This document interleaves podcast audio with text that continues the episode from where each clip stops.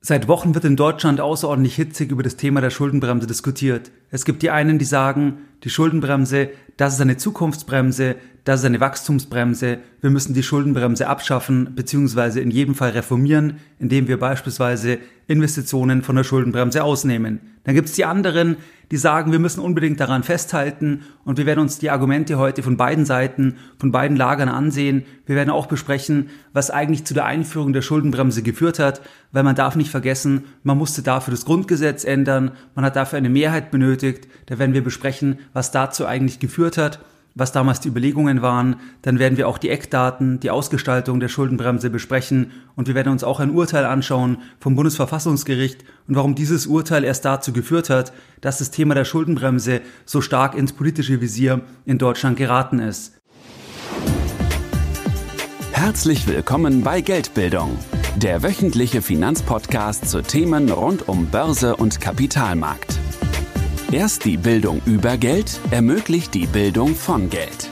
Es begrüßt dich der Moderator Stefan Obersteller.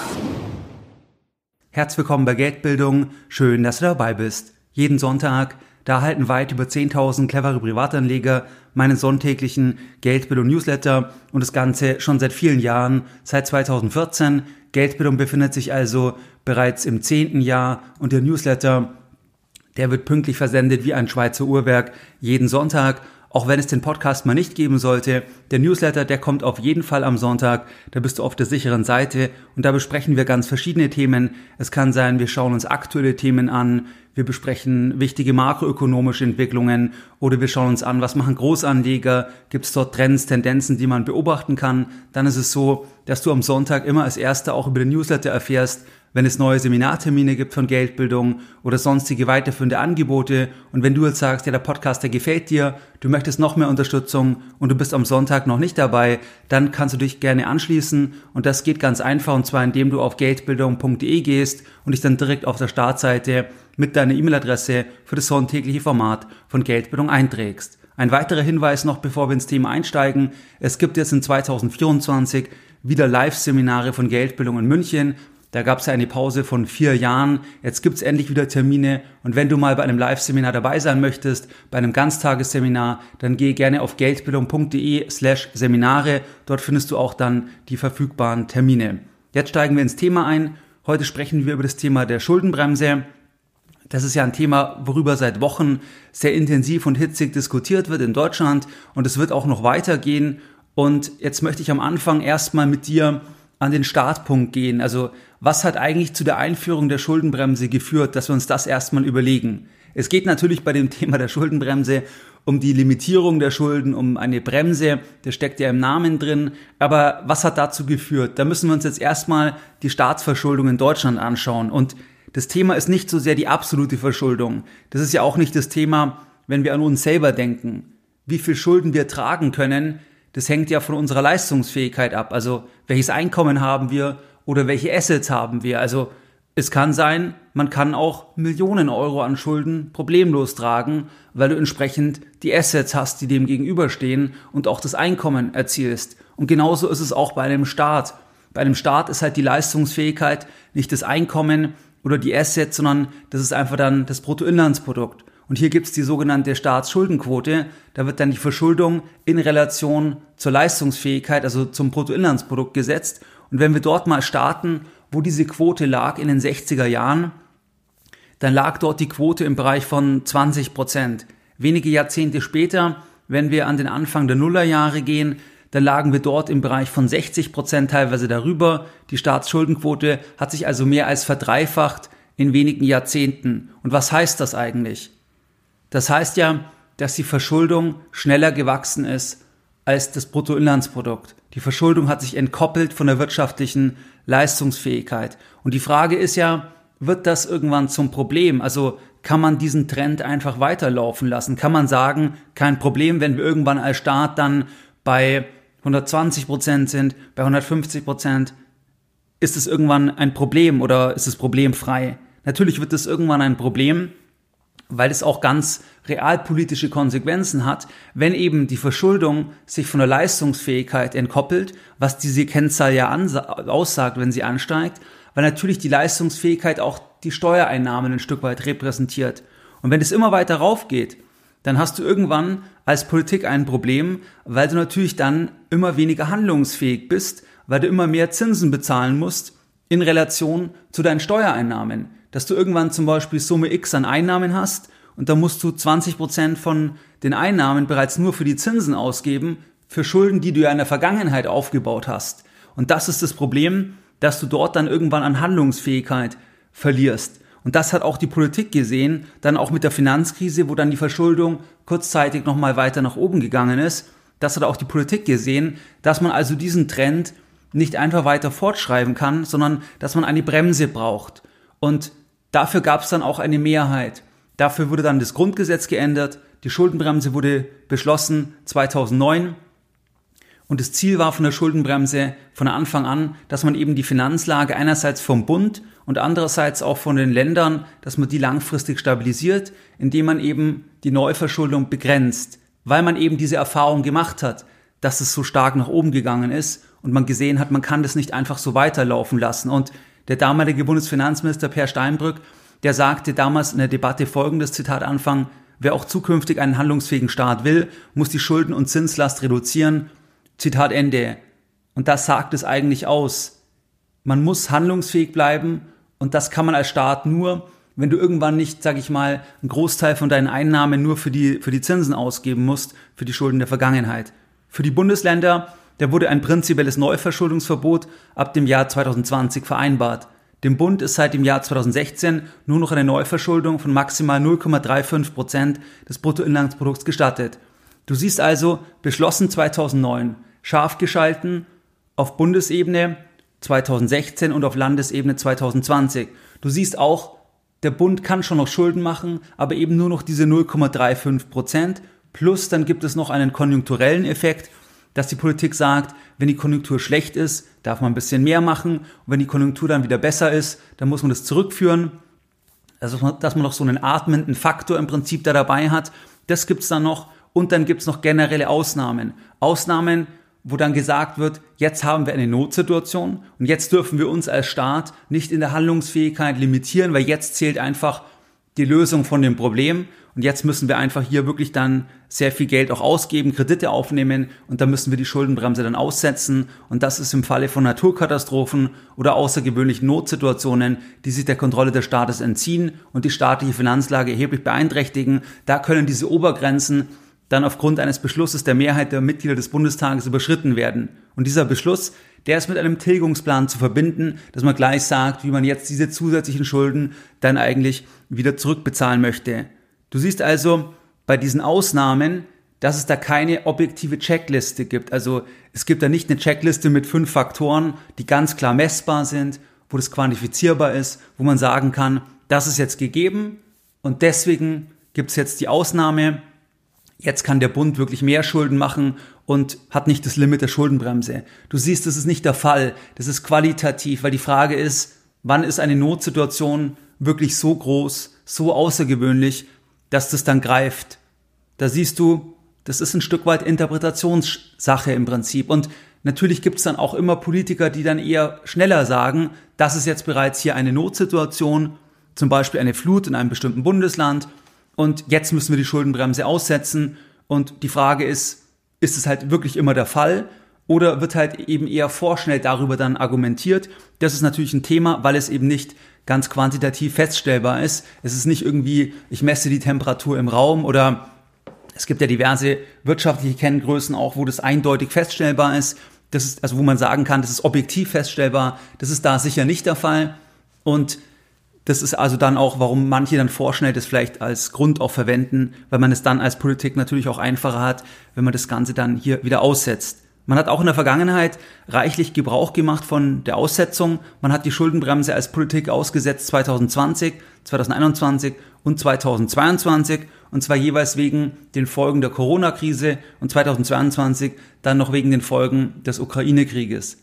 Das hat auch zur Folge gehabt, dass die Verschuldung auf Bundesebene massiv angestiegen ist in, die, in, diesem Zeitraum, weil man ja nicht da dieses Limit hatte. Also die Neuverschuldung ist da um hunderte Milliarden Euro nach oben gegangen, beziehungsweise um 35 Prozent zwischen 2019 und 2022. Also man muss dann einen sehr, sehr langen Zeitraum zusammennehmen an Neuverschuldung, was man dort in nur drei Jahren im Prinzip gemacht hat, weil man gesagt hat, jetzt muss man das machen, weil eben die Situation so ist, dass jetzt diese Hilfen, diese Gelder gegeben werden müssen. Und das vielleicht erstmal zu dem Thema der Aussetzung und was 2023 der Fall war, dazu kommen wir gleich noch, weil die Frage ist ja, warum ist jetzt die Schuldenbremse Ende 23 so stark in die Medien geraten?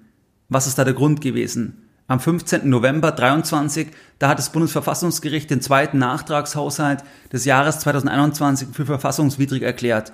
Und dies führte dann zu dieser sogenannten Haushaltskrise, weil plötzlich weniger Geld als ursprünglich erwartet für den Haushalt 23, 24 zur Verfügung stand. Die Politik stand also durch dieses Urteil plötzlich vor der Situation, wie bekommen wir einen verfassungskonformen Haushalt 2023 noch hin, nachdem wir jetzt eben dieses Urteil haben. Um was geht es genau bei diesem Urteil vom Bundesverfassungsgericht?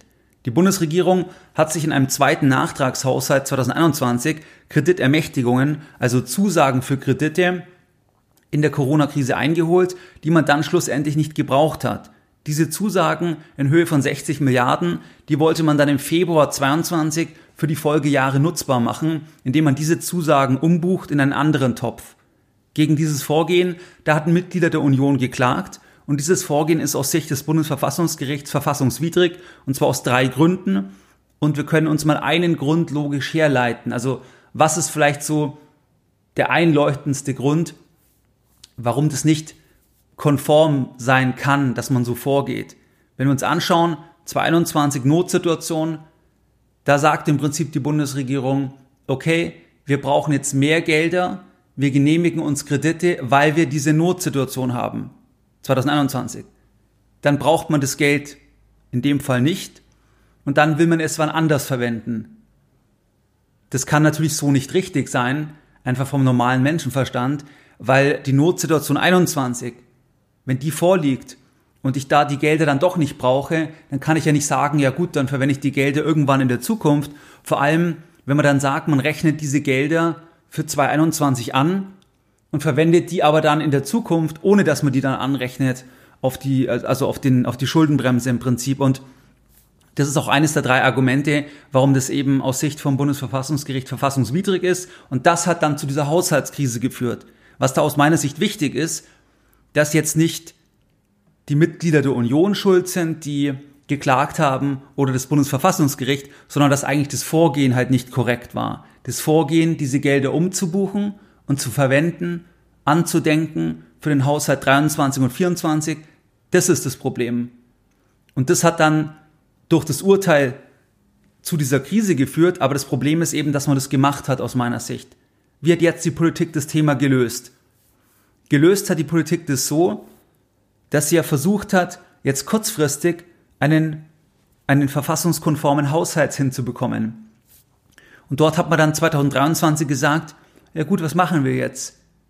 Jetzt setzen wir einfach die Schuldenbremse auch für 2023 aus. Jetzt setzen wir die einfach rückwirkend aus, ebenfalls wieder wegen Auswirkungen des Ukraine-Krieges und dann sagt man auch noch wegen der Flutkatastrophe des Sommers 21, dass man dort auch noch im Prinzip Kosten hat und das ist die Begründung, dass man rückwirkend das dann aussetzt. Ist grundsätzlich auch spannend, dass man das in so einem Setting beschließen kann, weil hätte es das Urteil nicht gegeben, dann dann wäre, dann hätte, dann wäre die Schuldenbremse nicht ausgesetzt worden für 23. Also das war im Prinzip ein pragmatischer Versuch, wie man eben noch einen verfassungskonformen Haushalt hinbekommt, indem man dann rückwirkendes aussetzt. Aber das ist aus meiner Sicht jetzt auch nicht unbedingt vertrauensfördernd, weil das natürlich auch wieder ein bisschen unlogisch ist, dass man dann sagt, rückwirkend macht man das jetzt, um irgendwie den Haushalt noch hinzubekommen. Aber okay, so hat man das gemacht. Und für 2024 soll offiziell die Schuldenbremse erstmal noch bleiben, sofern jetzt nicht die Lage sich verschärft in der Ukraine, sofern nicht erneut dann eine Notlage auftritt aus Sicht der Politik. Und das lässt man also im Prinzip noch ein bisschen offen, man lässt sich so eine Hintertür noch offen und man hat natürlich diverse Einsparungen, aber das ist das, wie man es kurzfristig jetzt erstmal gelöst hat. Jetzt ist die Frage, wenn wir die Schuldenbremse oder wenn die Politik die Schuldenbremse ja sowieso immer ausgesetzt hat, also die ist ja erst scharf gescheiten, wenige Jahre im Prinzip auf Bundesebene und erst wenige Monate auf Landesebene, weil erst 2020 ist ja auf Landesebene dann scharf geschalten und dann wurde ja gleich ausgesetzt. Da ist ja die Frage, dann können wir es doch eigentlich gleich abschaffen. Also wir können es doch gleich abschaffen, wenn wir das jetzt eh immer ausgesetzt haben. Also 20 ausgesetzt, 21, 22, 23, 24 noch nicht, aber die Hintertür lassen wir uns noch offen. Also warum nicht einfach gleich abschaffen? Was sind da die Argumente auch für die, für die Abschaffung?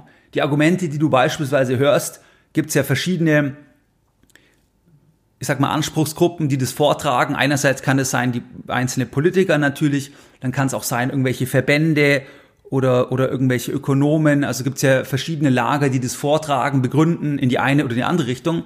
Wenn wir uns das mal anschauen, was spricht für das Thema Abschaffen? Da wird dann gesagt, okay, wir müssen die Schuldenbremse abschaffen, weil es ist eine Investitionsbremse. Der Staat kann nicht alle erforderlichen Investitionen tätigen, weil es eben diese Limitierung gibt. Ich deswegen im Haushalt diese Limitierung habe und deswegen kann ich nicht wirklich dort investieren, wo ich investieren müsste. Das ist ein so ein zentrales Argument. Das setzt natürlich voraus, dass ich die Gelder ansonsten schon sehr gut investiert habe.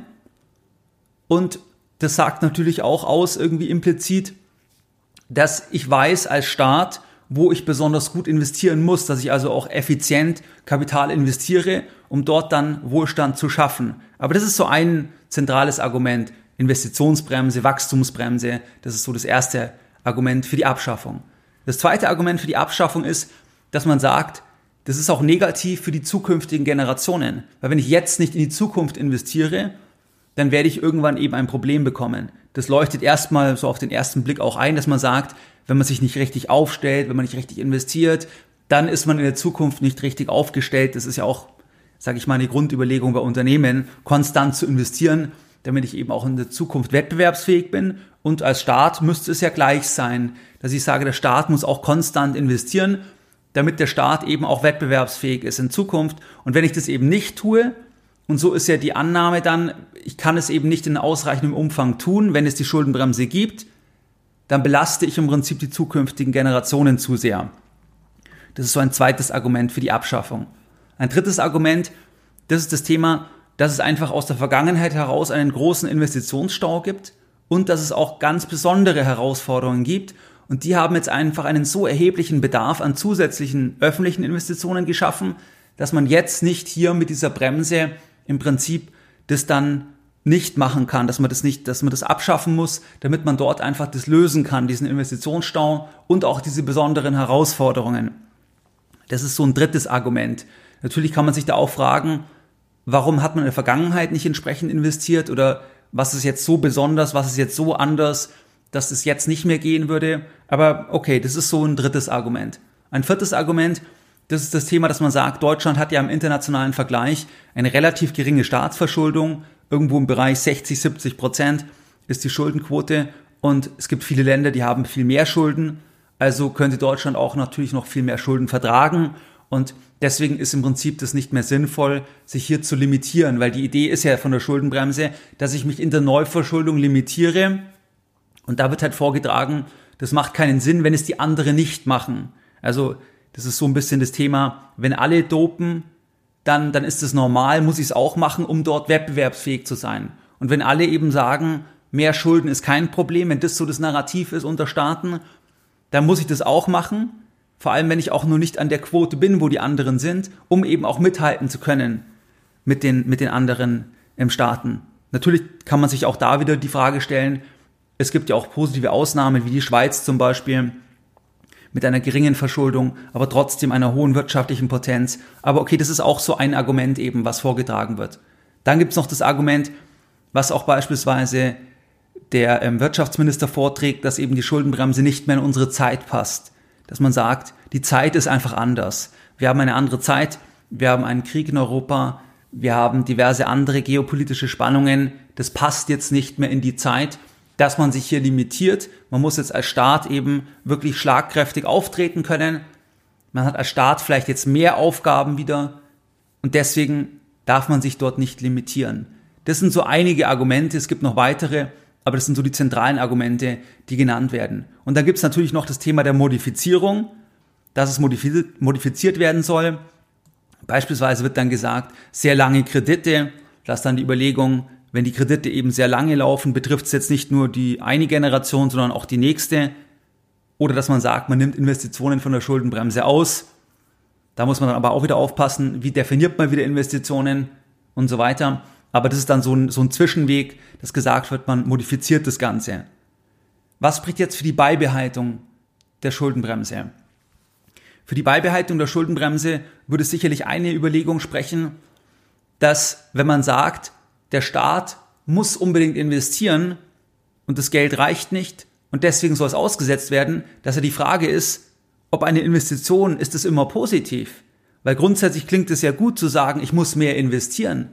Nur die Frage ist, wenn ich jetzt Schulden mache, wenn ich die Schuldenbremse rausnehme und investiere, dann setze ich ja voraus, dass dieses Investment clever ist, dass dieses Investment im Prinzip Wirtschaftskraft erzeugt, Wirtschaftsleistung erzeugt. Also es muss ein gutes Investment sein, weil nur dann kann das ja sinnvoll sein. Und hier gibt es natürlich auch das Argument, dass man sagt, der Staat ist gar nicht so gut darin, genau zu wissen, wo er effizient investieren soll. Es gibt ja viele Beispiele, Großprojekte, die viel teurer werden. Es gibt auch Aussagen vom Bundesrechnungshof, dass eben viele Investitionsprojekte, dass die gar keinen nennenswerten Nutzen gestiftet haben. Also per se zu sagen, eine Investition ist sinnvoll oder ich muss mehr investieren, klingt gut, aber die Frage ist eben, schaffe ich dadurch Wohlstand? Kann der Staat diese Allokation, wenn er mehr Geld noch hat, wenn er Schulden aufnimmt? Weil wenn, er, wenn der Staat natürlich mehr Schulden aufnimmt und dann das Investment schlecht ist, dann stehe ich ja doppelt blöd da. Dann habe ich am Ende die Schulden als Staat und das Investment hat im Prinzip kein Wachstum generiert. Und das muss ja das Thema sein, dass, dass ich dadurch Wachstum generieren kann, dass ich Wohlstand generieren kann. Und da gibt es das Gegenargument eben, der Staat ist da nicht besonders gut darin. Dann ein weiteres Argument für eine Beibehaltung ist, dass wenn man sagt, die Schuldenbremse muss abgeschafft werden, dann nimmt man ja auch wieder an, dass die Einnahmen nicht reichen. Weil man sagt ja, alle Einnahmen sind sinnvoll und jetzt habe ich ganz wichtige Investitionen und die kann ich jetzt mit den Einnahmen, die bereits sinnvoll verplant sind, nicht leisten und deswegen brauche ich Schulden, mehr Schulden, mehr Schulden, um dann, um dann im Prinzip diese Investments machen zu können. Und hier kann man ja auch sagen, vielleicht habe ich als Staat auch gar kein Einnahmeproblem, sondern ein Ausgabeproblem, weil es ist ja auch eine Frage der Priorisierung. Also erstmal müsste ich ja konkret schauen, sind alle Ausgaben wirklich sinnvoll und wertstiftend? Bringen die was für den Wohlstand? Oder gibt es auch viele Ausgaben in Milliardenhöhe, die eben im Prinzip gar nicht sinnvoll sind? Also ich muss erstmal wirklich kritisch in den Prüfstand gehen. Und das ist ein Argument der Priorisierung, dass es ein Priorisierungsproblem ist. Man kann sich ja auch überlegen, was wäre denn, wenn der Staat auf Bundesebene, wenn der plötzlich 500 Milliarden mehr an Einnahmen hätte? Was wäre denn dann? Sehr wahrscheinlich würden sich die Ausgaben immer weiter ausdehnen. Also die Ausgaben würden sich den Einnahmen angleichen. Und wahrscheinlich wäre dann genau das gleiche Problem.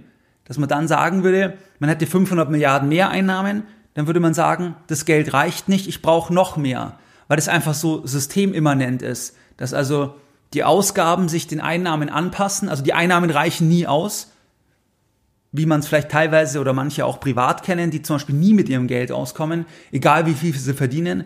Also auch wenn sie 5.000, 10.000 netto im Monat und mehr verdienen, reicht's Geld trotzdem nicht, weil einfach die Ausgaben sich immer anpassen an die Einnahmen. Und das könnte man beim Staat auch als Thema sehen und vor allem weiß ich nicht, ob der Staat wirklich schon genug schaut, was ist wirklich wichtig. Und das ist das, was dann auch Leute vortragen eben. Es ist also kein Einnahmen, sondern ein Ausgabeproblem. Weil das setzt ja überall in der Argumentation im Prinzip das voraus. Also wenn jemand sagt, die Schuldenbremse muss abgeschafft werden, dann, dann sagt er ja, die Einnahmen sind schon gut verplant und ich habe wichtige Investitionen, die ich weiß, wo ich investieren muss und deswegen muss ich es aussetzen. Und, und das wäre halt so ein, so, so ein anderes Argument quasi für eine Beibehaltung. Dann natürlich ein weiteres Argument, dass man sagt, mehr Schulden, die schränken die zukünftigen Generationen ja ein, weil ich eben das Thema der Zinsausgaben auch habe. Und wir sehen das zum Beispiel schon durch den Zinsanstieg. 2021, da waren die Zinsausgaben des Bundes ungefähr 4 Milliarden Euro und 2023 ungefähr 40 Milliarden Euro. Also die Zinsausgaben haben sich durch den Zinsanstieg verzehnfacht in zwei Jahren. Und das schränkt natürlich schon die Generation ein weil die Zinskosten von 23, Das ist ungefähr die Größenordnung von den Ausgaben vom Bundesministerium für Digitales und Verkehr. Nur die Zinskosten für die Schulden der Vergangenheit. Und wenn ich jetzt die Schuldenbremse aussetze und ich nicht wirklich den Wohlstand generiere, habe ich irgendwann das Problem, dass, dass die Zinskosten halt dann noch viel größer sind. Und die Zinskosten sind aktuell ungefähr 10% von den Einnahmen. Also bereits 10% von den Einnahmen vom Bund, das sind nur die Zinskosten. Und was eigentlich ein viel größeres Problem gewesen ist, dass der Bund die Niedrigzinsphase extrem schlecht genutzt hat. Der Bund hat während der Niedrigzinsphase diese mittlere Zinsbindungsfrist nur minimal erhöht. Was bedeutet, dass man immer nur kurz finanziert hat. Und dann hast du halt das Problem, wenn die Anleihen dann fällig werden und dann sind die Zinsen oben, da musst du zu den neuen hohen Zinsen ähm, finanzieren. Man hätte halt während der Niedrigzinsphase hätte man viel mehr Schulden machen müssen. Da wäre es dann zum Beispiel eine Überlegung gewesen, zu sagen, jetzt macht die Schuldenbremse keinen Sinn, wenn ich sogar Geld verdiene. Wenn ich Geld verdiene als Staat in dieser Sondersituation, dann muss ich aus den Vollen schöpfen. Aber das hat man nicht gemacht. Da gibt es auch Untersuchungen, dass es eben Deutschland sehr schlecht gemacht hat und deswegen auch die Zinskosten so explodiert sind von, von 21 auf 23. Und das ist halt die Gefahr, dass eben, wenn die Investments, die ich dann mit Schulden mache, wenn die nicht die Steuereinnahmen so extrem erhöhen und den Wohlstand, dass es wieder, dass es wieder passt, habe ich irgendwann vielleicht dann 15, 20 Prozent an Zinskosten von, von den Einnahmen vom Bund. Also das ist das nächste, der nächste Punkt. Und dann natürlich, dass man sich überlegen kann, was wäre denn, wenn man die Schuldenbremse nicht gehabt hätte? Also die Schuldenbremse hat ja in der aktiven Form eine kurze Vergangenheit. Aber was wäre, man hätte die nicht auf Bundesebene seit 2016? Was, was wäre dann gewesen? Dann wäre der Bund sicher stärker verschuldet gewesen der wäre noch schlechter in die Jahre 2021, 22, 23 reingegangen. Also mit einer großen Wahrscheinlichkeit. Natürlich, weil, weil es schon ein Stück weit zügelt, dass einfach dort geschaut wird oder geschaut werden muss wegen der Neuverschuldung. Also kann man auch sagen, dass fiskalisch so viel gemacht werden konnte in den Jahren 2021, 22, 23. Das ist auch dem ein bisschen geschuldet, dass man vorher relativ gut aufgestellt dann war und man wäre sicher schlechter reingegangen in, in, in diese Jahre. Also das sind so Argumente, die vielleicht für die Beibehaltung sprechen. Also du siehst, es gibt definitiv Argumente für die Abschaffung. Beispielsweise, hatte ich schon angedeutet, da wo die Zinsen bei Null waren oder negativ, ganz klar Abschaffung. Da hättest du sagen müssen, jetzt musst du wirklich sagen, jetzt gehst du in die Vollen und nimmst das Kapital auf, weil du ja damit Geld verdienst im Endeffekt. Und dann hätte man zum Beispiel auch einen Staatsfonds oder so machen können, dass man dann schuldenfinanziert eben so Norwegen-Modell in die Richtung macht, in diesen Sonderjahren. Aber das hat man nicht gemacht. Aber ansonsten siehst du eben diese Argumente für die Abschaffung und auch für die Beibehaltung und auch für die Modifizierung. Und jetzt nochmal ganz kurz die Lessons learned der heutigen Podcast-Folge. In der heutigen Podcast-Folge, da haben wir uns unterhalten über die Schuldenbremse, Schuldenbremse als Zukunftsbremse, abschaffen oder beibehalten. Wir haben uns den Staat angeschaut, was zu dieser Einführung geführt hat, was die Überlegungen waren, dass das Grundgesetz auch geändert werden musste. Wir haben auch die Ausnahmen angeschaut, dass man davon reichlich Gebrauch gemacht hat. Wir haben auch uns das Urteil angeschaut vom Bundesverfassungsgericht, dass das erst zu dieser Haushaltskrise geführt hat, dass man dann rückwirkend, um im Prinzip noch einen verfassungskonformen Haushalt hinzustellen, hat man rückwirkend dann 23 die Schuldenbremse ausgesetzt. Auch ganz spannend.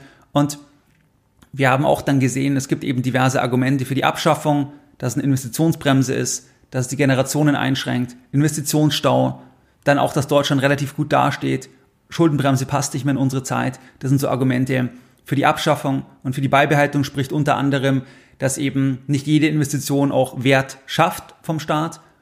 Dann, dass wir kein Einnahmen, sondern Ausgabeproblem haben beim Staat. Dann auch das Thema, dass die Schulden eben die Generation einschränken durch die Zinsausgaben. Dann das Thema, die Schuldenbremse hat eben eine kurze Vergangenheit, aber wir wären noch schlechter aufgestellt gewesen, hätten wir die Schuldenbremse vorher schon abgeschafft. Also das sind so die Argumente, die Themen, die wir besprochen hatten. Und wie du es gewohnt bist, dann möchte ich auch heute wieder die Podcast-Folge mit einem Zitat beenden und heute mit einem Zitat von Warren Buffett. I could end the deficit in five minutes. Just pause a law that says that anytime there's a deficit of more than 3% of GDP, all sitting members of Congress are ineligible for re-election. Mehr Informationen zu Themen rund um Börse und Kapitalmarkt findest du unter www.geldbildung.de. Und immer daran denken, Bildung hat die beste Rendite.